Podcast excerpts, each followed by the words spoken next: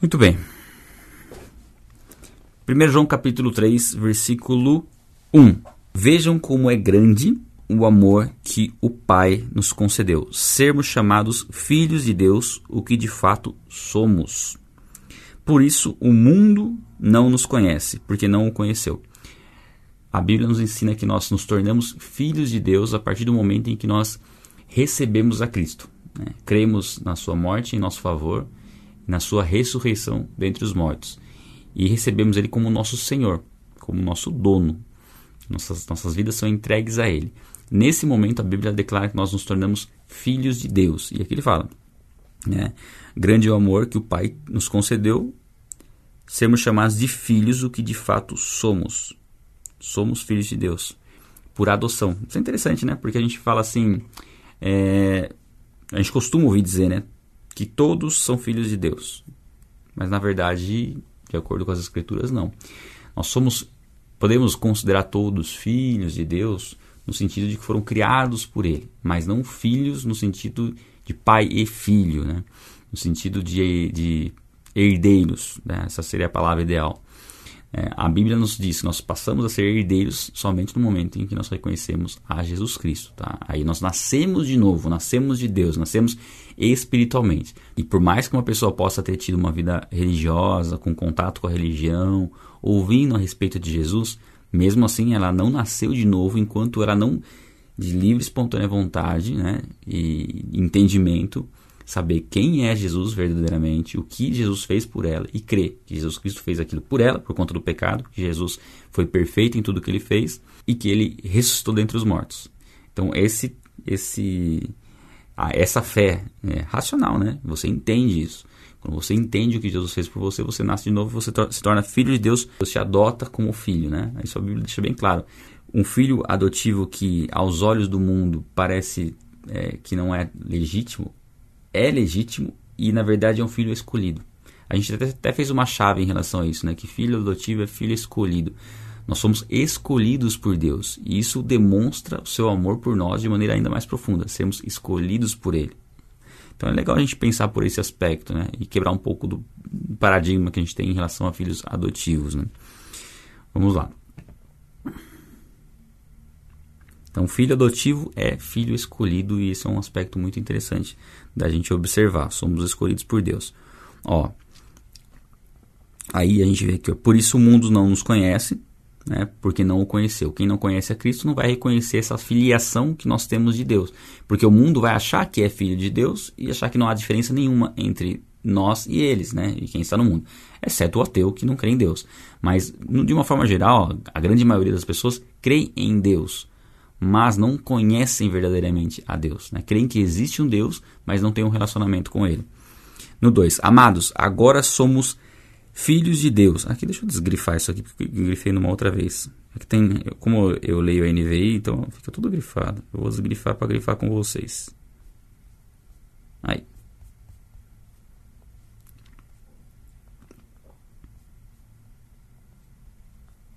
Então volto um pouquinho aqui. Amados, agora somos filhos de Deus e ainda não se manifestou o que havemos de ser. Mas sabemos que, quando ele se manifestar, seremos semelhantes a ele, pois o veremos como ele é. Então, aqui eu vou ter que grifar tudo isso aqui. Vou grifar isso aqui. E vou grifar isso aqui com uma outra cor também, porque eu quero dar uma ênfase nessa parte aqui. Bom, primeiro essa parte verde mais claro aqui, ó. É, agora somos filhos de Deus e ainda não se manifestou o que havemos de ser. Bom, fomos é, aceitos por Deus, né, declarados filhos de Deus, nos tornamos filhos de Deus, porém ainda não se manifestou o que havemos de ser. A plenitude da vida eterna ainda não se manifestou. Quando que isso vai se manifestar? Quando que nós teremos a plenitude daquilo que nós somos em Deus? Somente na volta de Cristo ou após a nossa morte que na verdade é o início da vida eterna, né? O início da eternidade. A vida eterna, é legal a gente fazer essa separação também. A vida eterna, ela começa a partir do momento em que você entrega sua vida a Jesus Cristo. Você entregou sua vida a Jesus Cristo, a partir daquele momento você tem a vida eterna. Por quê? Não importa se você vier a morrer, você sabe que você está em Cristo e você vai viver com Ele por toda a eternidade. Então, quando a gente fala vida eterna, é a partir do momento que nós entregamos nossa vida a Jesus Cristo. Quando a gente fala em eternidade, é o tempo que nós vamos viver após a nossa morte física. E é ali que nós vamos ser o que nós havemos de ser. Nós teremos nossos corpos transformados. E aqui ele fala, ó, quando ele se manifestar, que é a volta de Cristo, seremos semelhantes a ele. Aqui não fala iguais, mesmo porque nós não seremos onipotentes, oniscientes, mas nós teremos um corpo glorificado como o corpo de Jesus, com os atributos do seu corpo e, enfim, uma série de outras coisas que a gente sempre fala quando a gente fala, a gente comenta sobre eternidade, como será a eternidade. Então aí sim nós seremos semelhantes a ele e veremos como ele é. E isso é algo que tem que queimar no nosso coração, né? Aguardar por esse momento, um momento em que nós teremos um corpo que não se cansa, não sente dor, não morre. É algo grandioso demais, né? Que nos aguarda e é uma questão de tempo até a manifestação de Jesus ou até a nossa morte e nosso encontro com Ele. E interessante é que essa perspectiva de ter um encontro com Jesus, de ver como Ele é, de ser semelhante a Ele, ela faz com que nós venhamos a buscar a santidade. Ó. Todo aquele que nele tem essa esperança purifica-se a si mesmo, assim como ele é puro. Uma vez que nós sabemos que nós vamos ter um encontro com Jesus, que é uma questão de tempo, isso deve motivar, nos motivar a andar longe do pecado. Né? A gente vem trabalhando nesses capítulos de João falando em relação ao pecado, que nós sintemos o perdão do pe dos pecados quando nós confessamos, mas que isso não é uma licença para pecar, que o pecado é algo grave, gera consequências. Quem vive no pecado né, está demonstrando que não conhece a Deus, esse é um ponto importante. Mas a gente sabe que ah, sempre quando você tem um, um objetivo, tem uma razão, um motivo para agir de uma certa determinada forma, você consegue ser mais constante. Então, quando nós pensamos que teremos um encontro com Cristo, mais cedo ou mais tarde, talvez bem mais cedo é, do que a gente possa imaginar, isso deve motiv nos motivar a ficar longe do pecado, a buscar uma vida de santidade, a buscar caminhar em santidade. E, e assim, vamos imaginar que você tem um, um encontro marcado com alguém. É, e esse encontro tem uma data, uma data e um horário específico. Quando vai se aproximando esse, essa data, esse horário, você vai se preparando para aquele momento. Né? Você vai se preparando para viver aquele momento. Então você faz o que precisa ser feito antes. É, eu lembro que quando tinha alguma viagem para a praia, é, quando era criança eu não dei muita sorte em alguns aspectos ali na, na em vésperas de viagem para a praia. Teve uma viagem para a praia que um dia antes eu fui subir no portão, né? Como criança ali, tava brigando com as, com as outras crianças da rua. E aí subi no portão, olha só, né? Subir fazer coisa errada, subir para cuspir numa menina. Com quantos anos eu tinha? Acho que 6, 7 anos. Alguma coisa assim, talvez um pouquinho mais, 7, 8. E aí eu escorreguei e caí sentado no trinco do portão. Fiz um rasgo na coxa, bem fundo ainda. E aí tive que ir pro hospital, fui pro hospital, aí deu ponto. E no dia seguinte tinha uma viagem pra praia. Aí fui pra praia, ficava com aquela faixa, não, não dava para entrar no mar, enfim, uma série de coisas. E aí, né, não sei se ficou um trauma, acho que não, né? Mas assim, sempre quando eu tinha uma viagem marcada, eu ficava me cuidando para não me machucar. Aquilo ali me, deixou, me frustrou bastante porque eu não conseguia aproveitar a viagem, né? Porque eu estava machucado tal, ainda mais praia. E aí quando eu tinha alguma viagem, eu já ficava me... Né, ó, não vou fazer muitas coisas aqui para não correr o risco de machucar, enfim. Porque eu queria estar tá bem na viagem. E de certa forma a gente consegue aplicar né, essa, essa ilustração, né? Trazer para a nossa, nossa preparação para encontrar com Cristo. Se nós sabemos que vamos ter um encontro com Ele, nós temos que nos preparar para isso. É, como a gente comentou bastante, não é você garantir sua salvação. Tá? A salvação nós não conseguimos garanti-la pela nossa é, ação, pela nossa obediência, pelas nossas obras. Ela é garantida pela nossa fé. Só que a fé é demonstrada pelas obras. Então, uma vez que nós entregamos nossa vida a Jesus Cristo, é natural nós buscarmos obedecê-lo. É natural, é uma consequência natural. Não é pela obediência que nós somos salvos, mas é pela fé. Mas a obediência demonstra a nossa fé. Inclusive, quando a gente lê Tiago, que vai ser a próxima carta, lá fala: mostra a sua fé sem obras, que eu mostro a minha fé através das obras. Não que as obras salvem, mas as obras evidenciam que eu creio em Jesus Cristo. Então nós temos um encontro marcado com Cristo. Quando você tem um encontro marcado com alguém, né, momento de você ver uma pessoa ou é, tá diante, diante de uma entrevista de emprego, enfim, uma série de coisas. Ou você vai prestar um vestibular, é, você tem um momento específico que você tem algo a, a, a entregar, né, a, a conhecer, a, um desafio a, a, a realizar. De repente você, vou dar outros exemplos, tá? Você pratica esporte, sei lá, joga futebol, aí você está num campeonato, aí no fim de semana tem um jogo do campeonato, o que, que você faz durante a semana? Você treina. Né? Você vai prestar um vestibular, o que, que você faz durante a semana? Você estuda. Então, essa preparação, ela é natural quando você tem convicção e certeza daquilo que vai acontecer. Eu já por vezes tive é, dúvida se ia ter jogo ou não, quando, na época eu estava jogando futebol. Eu tinha dúvida se ia ter jogo ou não. Amador, tá? Nunca cheguei a ser profissional. Mas eu gostava muito de jogar os campeonatos que tinha. E quando você tinha dúvida se ia ter jogo ou não, você não tinha a mesma preparação quando você tinha certeza que ia ter. Então, assim, a preparação nossa para encontrar com Cristo tem que ser uma certeza de que nós encontraremos com Ele, não é uma possibilidade. Tudo que nós colocamos somente como uma possibilidade, não há preparação necessária, não há urgência necessária. E aqui nós veremos Ele. E se nós temos essa esperança, nós temos que nos purificar, buscar caminhar em santidade, porque nós nos encontraremos com Jesus. E isso pode acontecer hoje. Jesus pode voltar hoje. Nós podemos partir daqui para lá né, hoje, mas é uma preparação necessária da caminhada cristã.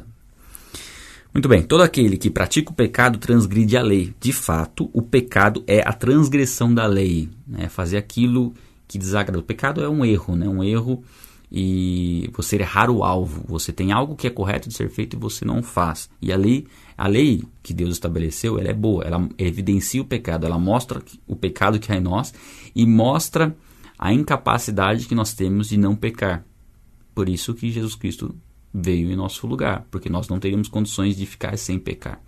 Ele veio, morreu por nós, para que o pecado já não nos aprisionasse, nós estivéssemos libertos da prisão do pecado. Agora sim, nós temos condições de não pecar, mas eventualmente nós pecamos.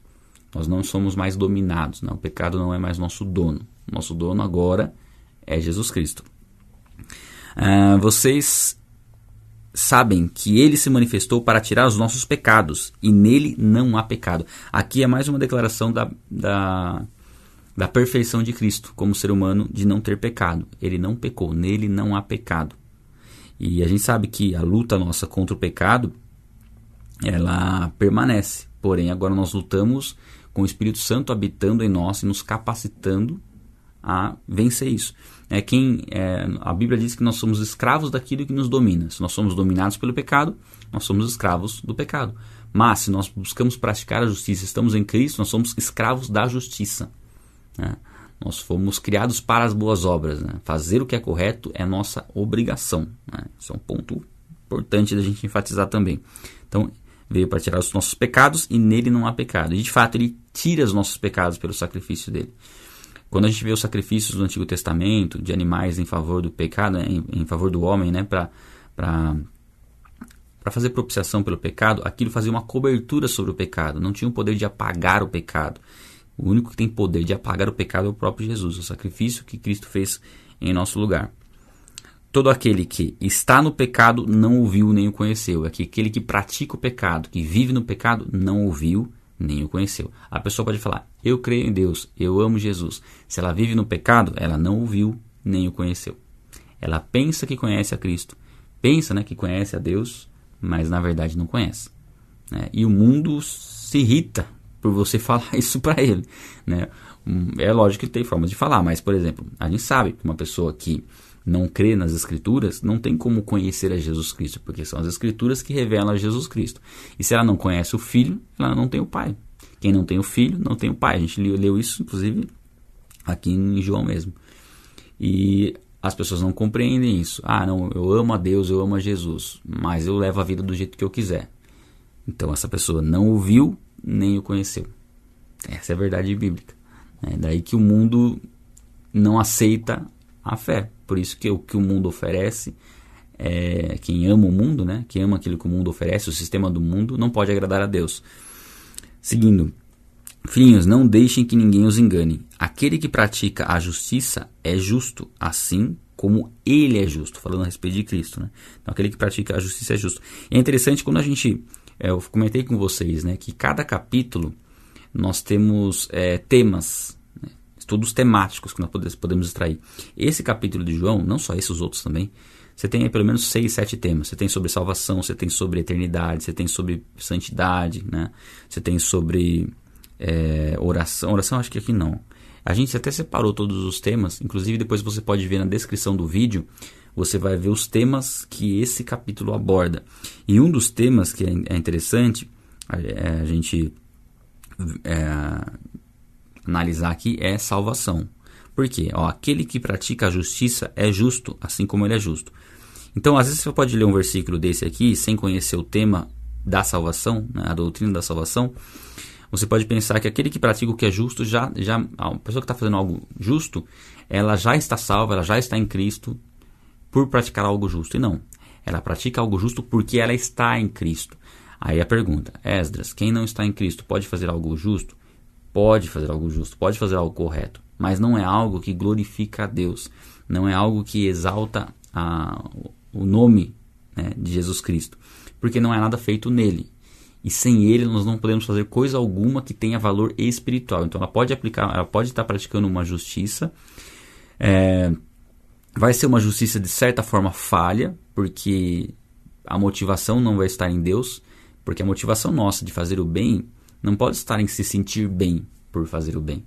Tem que estar em, faz, em é, fazer o bem por obediência a Deus por saber que Deus vai ser glorificado porque nós estamos nele e praticando a sua vontade.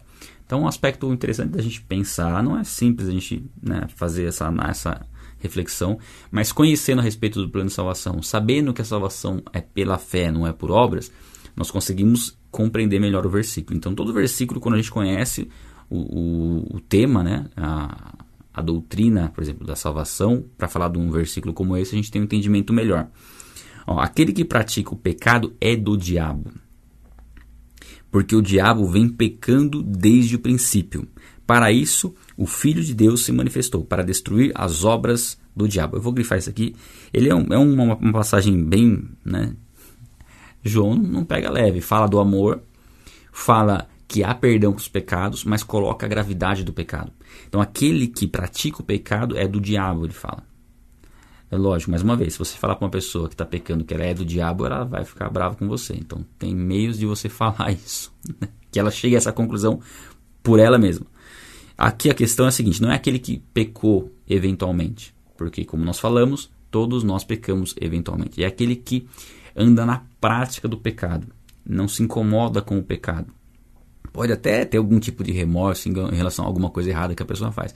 Mas ela tem uma vida entregue ao pecado. Essa pessoa é do diabo. Por que ela é do diabo? Porque não tem como nós servirmos dois senhores. E não há um meio termo. Ou a pessoa está em Cristo, ou ela serve o diabo. Quem não é por mim é contra mim. Quem comigo não ajunta, espalha. É o que o próprio Jesus fala. Então, por isso que nós é, temos essa incumbência né, de pregar o evangelho, de levar a mensagem da salvação. Por quê? Se as pessoas não receberem a mensagem da salvação, elas, elas permanecem condenadas, elas permanecem na condenação. Se elas não optarem por se entregar a Deus, elas já se entregaram ao diabo. Elas já estão entregues ao diabo. O mundo jaz no maligno, é o príncipe do poder do ar que atua, atua naqueles que vivem na desobediência. Então, aquele que está em desobediência a Deus, quem está atuando na vida dele, influenciando ele, é o diabo. Ah, ele só faz as coisas erradas porque o diabo influencia? Não, ele faz porque ele é mau. Só que o diabo é, dá uma força para isso, né? O diabo procura manter ele no engano e incentivar ele a continuar fazendo mal. Para que ele conheça mais pessoas que fazem o mal e eles formem um grupo que se sente bem porque todos fazem o mal. Basicamente é isso. E esse mal só é reconhecido como mal quando você olha para as escrituras e identifica o que é o mal. Né? A mentira só se torna evidente quando você conhece a verdade. Por isso que é conhecer, conhecereis a verdade e a verdade vos libertará. Se o Filho vos libertar, verdadeiramente sereis livres, porque conhecemos a verdade, aí fica claro a mentira. Pegamos a luz e iluminamos as trevas, fica claro aquilo que está errado. Agora, quem permanece nas trevas não sabe que está errando, está lá escravo do pecado, e está exercendo uma função de, de filho do diabo. Né? Então o diabo vem pecando desde o princípio. Né? A gente fala também, aqui é um outro tema, você vê como tem vários temas, aqui tem um tema sobre o diabo e a origem do mal, por exemplo. O diabo, nós sabemos que através das escrituras e todo o contexto bíblico, ele foi um ser criado por Deus, um ser bom que se corrompeu por conta do, do, da sua beleza, do seu esplendor, se ensoberbeceu, ensoberbeceu e foi expulso dos céus.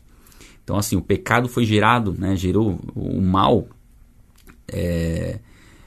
Aliás, eu não vou falar agora sobre a origem do mal porque é um tema mais complexo, mas a gente, a gente sabe que a partir do momento em que ele decidiu né, que ele poderia ser independente de Deus, é, ele praticou o mal que passou a ser uma possibilidade. Vou falar agora, vai ficar um pouco complicado, mas tudo bem. O mal passou a ser uma possibilidade a partir do momento em que Deus criou seres livres. Por quê? Deus é bom, somente Deus é bom. Deus é bondade absoluta. Qualquer ser criado por Ele que não permaneça nele será naturalmente mal. Porque se somente Ele é bom, esse ser decidiu não permanecer em Deus, esse ser se torna mal. O diabo decidiu não permanecer em Deus. Se tornou o diabo, né? se tornou o acusador, o adversário, né? Satanás, diabo é, é acusador, adversário. Ele decidiu não permanecer em Deus, assim como Adão e Eva. Eles foram criados por Deus em comunhão com Deus, então eles desfrutavam de uma bondade em Deus. Quando eles comeram da árvore, o que, que eles decidiram fazer? Ah, a gente pode comer da árvore do bem e do mal, a gente pode é, ter a nossa própria independência, nós não precisamos depender de Deus para conhecer o bem, né, para praticar o bem e tudo mais. Aí decidiu ser separado, ser independente de Deus. Se somente Deus é bom, o que, que aconteceu com eles? Necessariamente se tornaram maus. Nós nascemos de quem? De Adão e Eva. Por isso que nós nascemos maus e pecadores.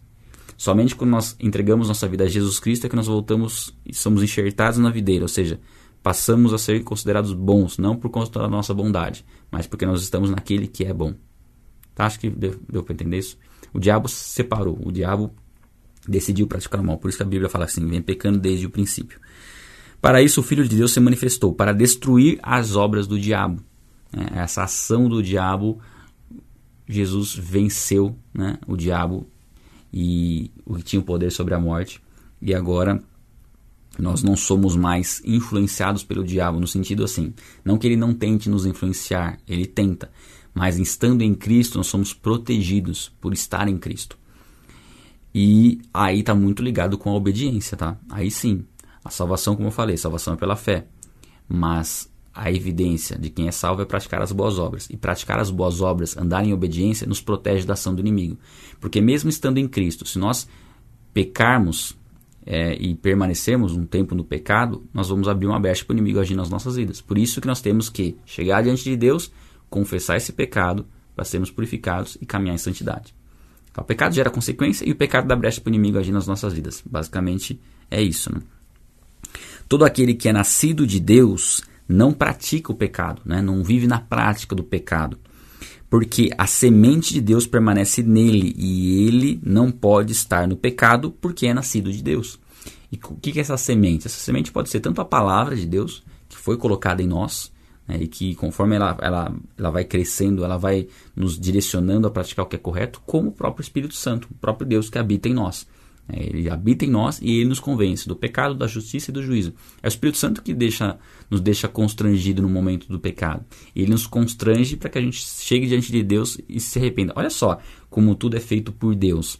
Né? Nós fomos resgatados por, pelo amor de Deus enviando seu Filho Jesus veio, viveu aqui sem pecado, morreu em nosso favor, ressuscitou entre os mortos, derramou sobre nós a, a fé para que a gente pudesse crer, né? Ele deu o dom da fé para que a gente pudesse crer. Então tudo vem dele. E aí aqui a gente vê que é o próprio Espírito Santo que nos conduz ao arrependimento para que a gente confesse o pecado diante de Deus. Então não é nada nosso, na, no, na nossa força, né? é na ação do Espírito Santo. Quando nós erramos, é, e, e você que, não sei se você já é, entregou a sua vida a Jesus Cristo. Se você não entregou, você tem essa oportunidade hoje. A, a, diferença é que quando você está em Cristo, entrega a sua vida a Jesus Cristo, você reconhece Ele como seu Senhor, né, como aquele que restou dentre os mortos, que morreu em seu favor. Quando você reconhece isso verdadeiramente no coração, o Espírito Santo passa a habitar dentro de você. E aí, o que acontece de interessante? Uma das coisas mais interessantes que acontecem é você começar a compreender a Bíblia de forma diferente. Por quê? Essa carta de João, ela foi escrita para quem? Para a igreja. Só a igreja quem está em Cristo. Por que, que o mundo não entende essa carta? Por que, que o, mundo, o mundo não entende a carta de Romanos? Porque foi escrita para a igreja de Romanos. Então, quem não é igreja e lê Romanos, a carta não é para ele. Agora, se você está em Cristo, essa carta é para você. Então, essa é uma das evidências. Quando você está em Cristo, quando você entrega a sua vida a Jesus Cristo, o Espírito Santo passa a habitar dentro de você. Ele te dá o um entendimento das Escrituras. E o que mais, que mais o Espírito Santo faz? Ele te incomoda de uma maneira profunda em relação ao pecado.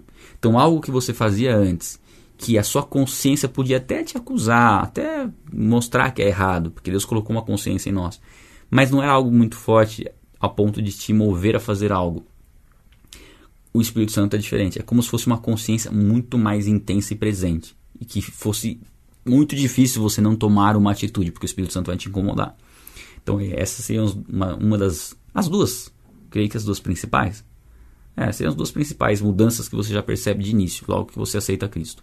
Começa a entender as Escrituras e um incômodo muito grande por conta do pecado.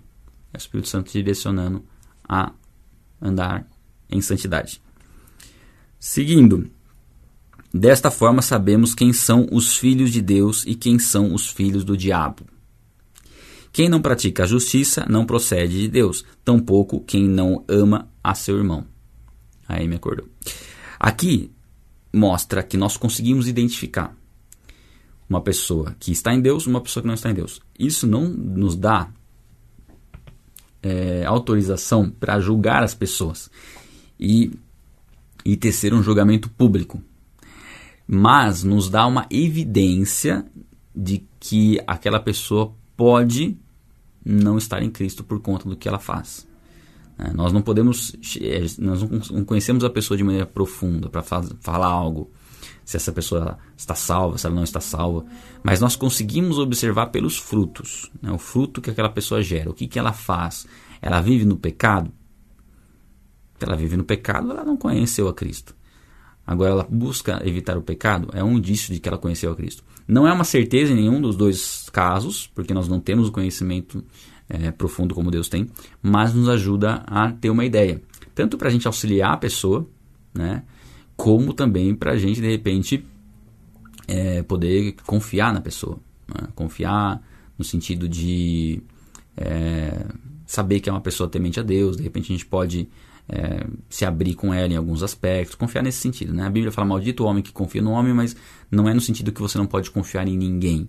É no sentido principal que você não pode confiar na sua própria força e que você não pode confiar a sua vida a alguém, né? Como se essa pessoa ela respondesse por você, né? Então essa é a interpretação melhor daquele, daquela passagem, tá? Mas sim, podemos confiar nas pessoas, nos relacionar uns com os outros e auxiliar uns aos outros. Aí a gente tem aqui o 10, né? Ó. Não, 10 a gente acabou de ler. A gente vai. Ah, tá. Tão pouco quem não ama seu irmão. O amor é uma, uma das evidências principais daqueles que estão em Cristo, tá? Esta é a mensagem que vocês ouviram desde o princípio: que amemos uns aos outros, não sejamos como Caim, que pertencia ao maligno e matou seu irmão. E por que o matou? Porque suas obras eram más e as do seu irmão eram justas. Aí. Aqui a gente fala, dá um exemplo, né? Falar em relação a amar uns aos outros e dá o exemplo do primeiro homicídio que aconteceu na história da humanidade.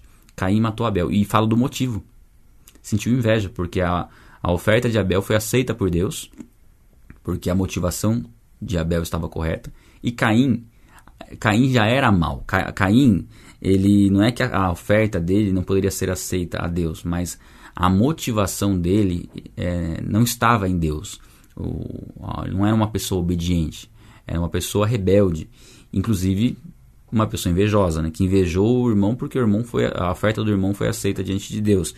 E aí, apesar de ser a, alertado pelo próprio Deus que ele deveria controlar, que ele deveria né, tomar cuidado para não deixar o pecado dominá-lo, ele não deu ouvidos, deixou, deixou o pecado dominá-lo, deu ouvidos a Satanás e matou o próprio irmão.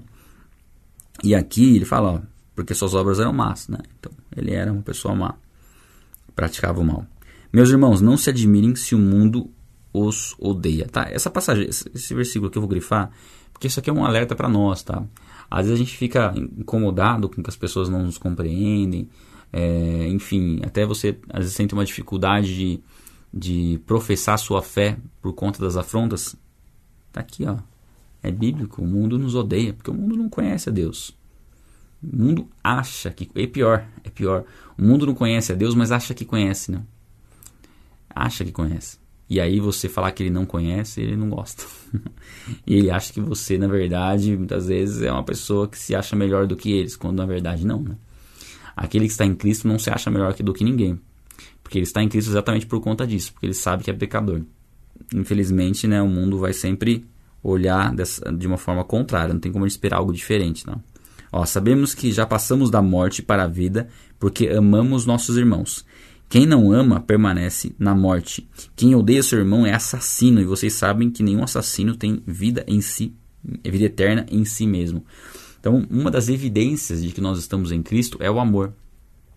Aí você pode pensar assim, ah, Esdras, mas eu tenho pessoas que eu não, não sinto amor por elas. Aí que está um grande segredo, né? Aí entra mais um tema, né? A gente falou dos temas, que é o amor. O amor de Deus, o amor de Deus por nós, o amor que levou Jesus à cruz é o amor ágape, que é o amor incondicional que é um amor que não depende do que a pessoa fez por você ou não e não está com a sua base nos sentimentos. Não significa que não envolve nenhum sentimento, pode envolver, mas a base do amor ágape é ação, é atitude. Então a Bíblia fala assim: nós sabemos que passamos da morte para a vida aqui, que a gente acabou de ler, quando nós amamos nossos irmãos. É, aí você fala assim, mas eu não tenho pessoas que não, eu não consigo sentir algo por elas. Tá, mas se você consegue agir em favor delas, isso demonstra amor. Você consegue orar por essa pessoa? Então você está demonstrando amor. Então o fato de você estar tá orando, olha só, o fato de você estar tá orando por uma pessoa que talvez você não goste é uma das formas de testificar que o Espírito Santo habita em você. Porque é só ele para te levar a orar por uma pessoa que você não gosta. Do contrário, você não oraria. Né? Então isso é uma das evidências que nós podemos, né? uma, uma coisa que pode testificar em nós que nós estamos em Cristo. O fato de praticarmos o amor. É, seguindo.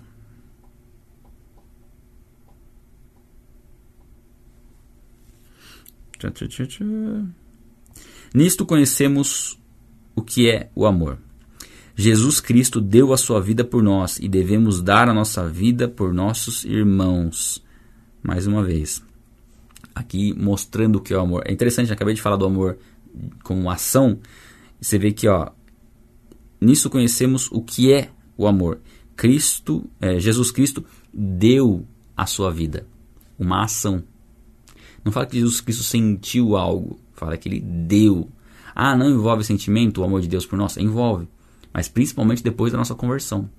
Quando a gente fala em amor, um amor, por exemplo, de amizade, como ter um amor de amizade com Deus se nós éramos inimigos dele? Nós passamos a ter um amor de amizade com Deus quando nós nos tornamos amigos dele. Né? Tem um amor familiar também. O amor de amizade é o filéu, o amor familiar é o storge. Como que Deus poderia nos amar com amor familiar se nós não éramos filhos? Nós só desfrutamos do amor familiar de Deus quando nos tornamos filhos. Então aqui mostra esse amor prático, né? Deu a sua vida por nós e aí ele mostra um outro nível de amor, que é o fato de você estar disposto a entregar a sua vida em favor de uma pessoa. É, e aí entregar a vida não no sentido de morrer no lugar dela, mas entregar parte da sua vida ou né, por completo se necessário. Daí aquilo que eu falei, é, por exemplo, imaginar que você é uma pessoa que tem um familiar enfermo que você precisa cuidar dele.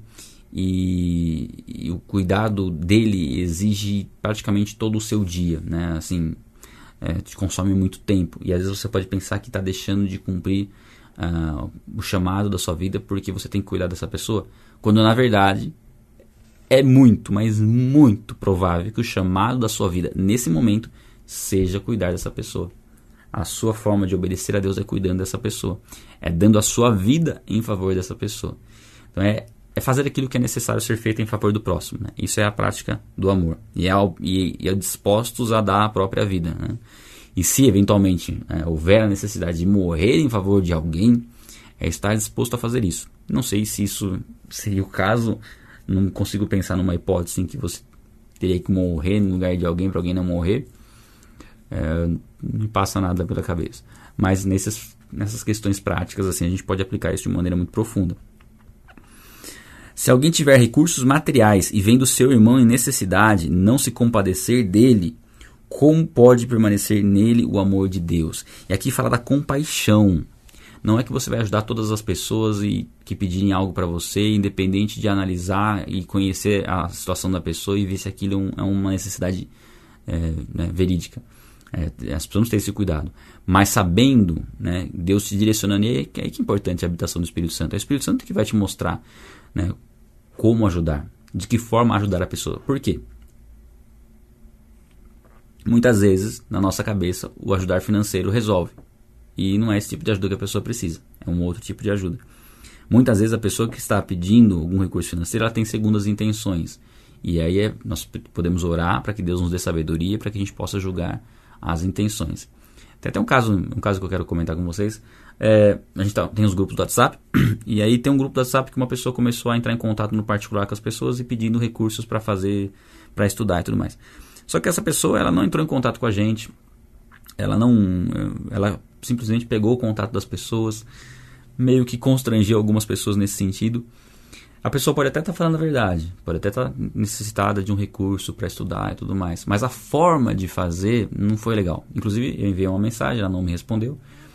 Então, assim, muitos podem ajudar e se sentir até constrangidos. Poxa, se eu não ajudar, eu vou estar, tá, eu vou estar desobedecendo a Deus. Na verdade, não, porque a pessoa, a forma como ela está querendo angariar recursos, não é, não é uma maneira correta, né? Ela não está indo pelos meios corretos. Então nós temos que ter esse discernimento também, tá? As pessoas que nós queremos ajudar, orar, buscar no Espírito Santo quem nós devemos ajudar, devemos estar dispostos a ajudar, mas existe uma forma, um meio de ajudar que realmente aquilo traga um benefício, né, para a vida da pessoa.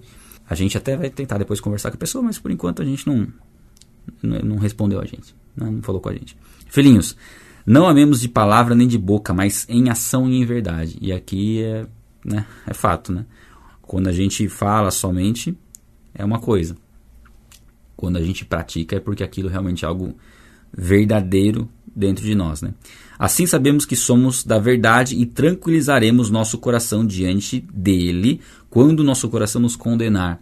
É interessante porque nós não somos salvos por boas obras, mas fazer boas obras tranquiliza o nosso coração de que nós estamos fazendo aquilo que precisa ser feito. Eu imagino que você participe das leituras e né, que tenha orado também antes ou depois das leituras, que você perceba como isso tranquiliza o seu coração, porque esse é um ato de obediência, porque a Bíblia nos chama né, para orar, e nos chama para conhecer as Escrituras, para ler as Escrituras.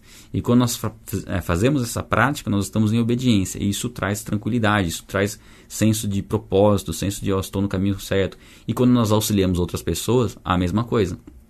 Quando nós fazemos aquilo que é correto, abençoamos uma pessoa, auxiliamos, pregamos o evangelho, conduzimos uma pessoa a Cristo, isso traz tranquilidade ao nosso coração. Quando vier qualquer pensamento de condenação, isso nos ajuda a saber quem nós somos, saber quem Deus é e saber que nós temos acesso ao perdão dele. Uhum. Porque Deus é maior que o nosso coração e sabe todas as coisas. Né? Deus é, é. Quando a gente fala em Deus ser maior do que o nosso coração, é no sentido de que nós podemos nos culpar, mas o perdão de Deus é maior. Mesmo que você não se sinta perdoado quando você pediu perdão para Deus, o mais importante é você saber que você foi perdoado e não se sentir perdoado. Porque o saber que você foi perdoado mostra que você sabe quem Deus é. E a consequência natural é você se sentir perdoado. Mas primeiro é saber que você foi perdoado, depois é sentir. Tá? Não se preocupe em sentir já de cara que você foi perdoado, porque você talvez esteja se culpando, mas saiba que Deus é maior do que você. Né? Deus é maior do que os nossos corações. Se nosso coração nos culpa, mas Deus nos perdoou, não tem por que ouvir o coração nesse momento. Tá? Ah, amado, se o nosso coração não nos condenar, temos confiança diante dele e recebemos dele tudo o que pedimos, porque obedecemos aos seus mandamentos e fazemos o que lhe agrada. Gente, tem muita coisa. Sete horas já. É, é impressionante, né? Essas cartas aqui. Vamos lá. Se nosso coração nos condenar, eh, não nos condenar, temos confiança diante dele. É um pouco do que eu acabei de comentar agora, né? é, o fato da gente caminhar em obediência, nosso coração não vai nos condenar e nós temos confiança. E aqui recebemos dele tudo o que pedimos. Aqui é um tema, qual que é o tema aqui? Oração. Interessante, né? Olha quantos temas dentro de um único capítulo. Por isso que eu falei para vocês que o estudo temático é essencial. Porque como que você junta todos esses, esses versículos na Bíblia? Né? Eu, eu fiz, fiz um trabalho como esse, né? Pegar tudo que a Bíblia fala sobre oração. Aí esse é o estudo temático, tá? Então, aqui mostra o que? Sobre oração. Nós recebemos tudo o que pedimos, porque obedecemos seus mandamentos e fazemos o que lhe agrada. Quando nós obedecemos a Deus, nós estamos em comunhão com Ele, nós passamos a conhecê-lo de maneira mais profunda, os nossos desejos, aquilo que nós pedimos a Deus, vai se alinhando com a vontade dele.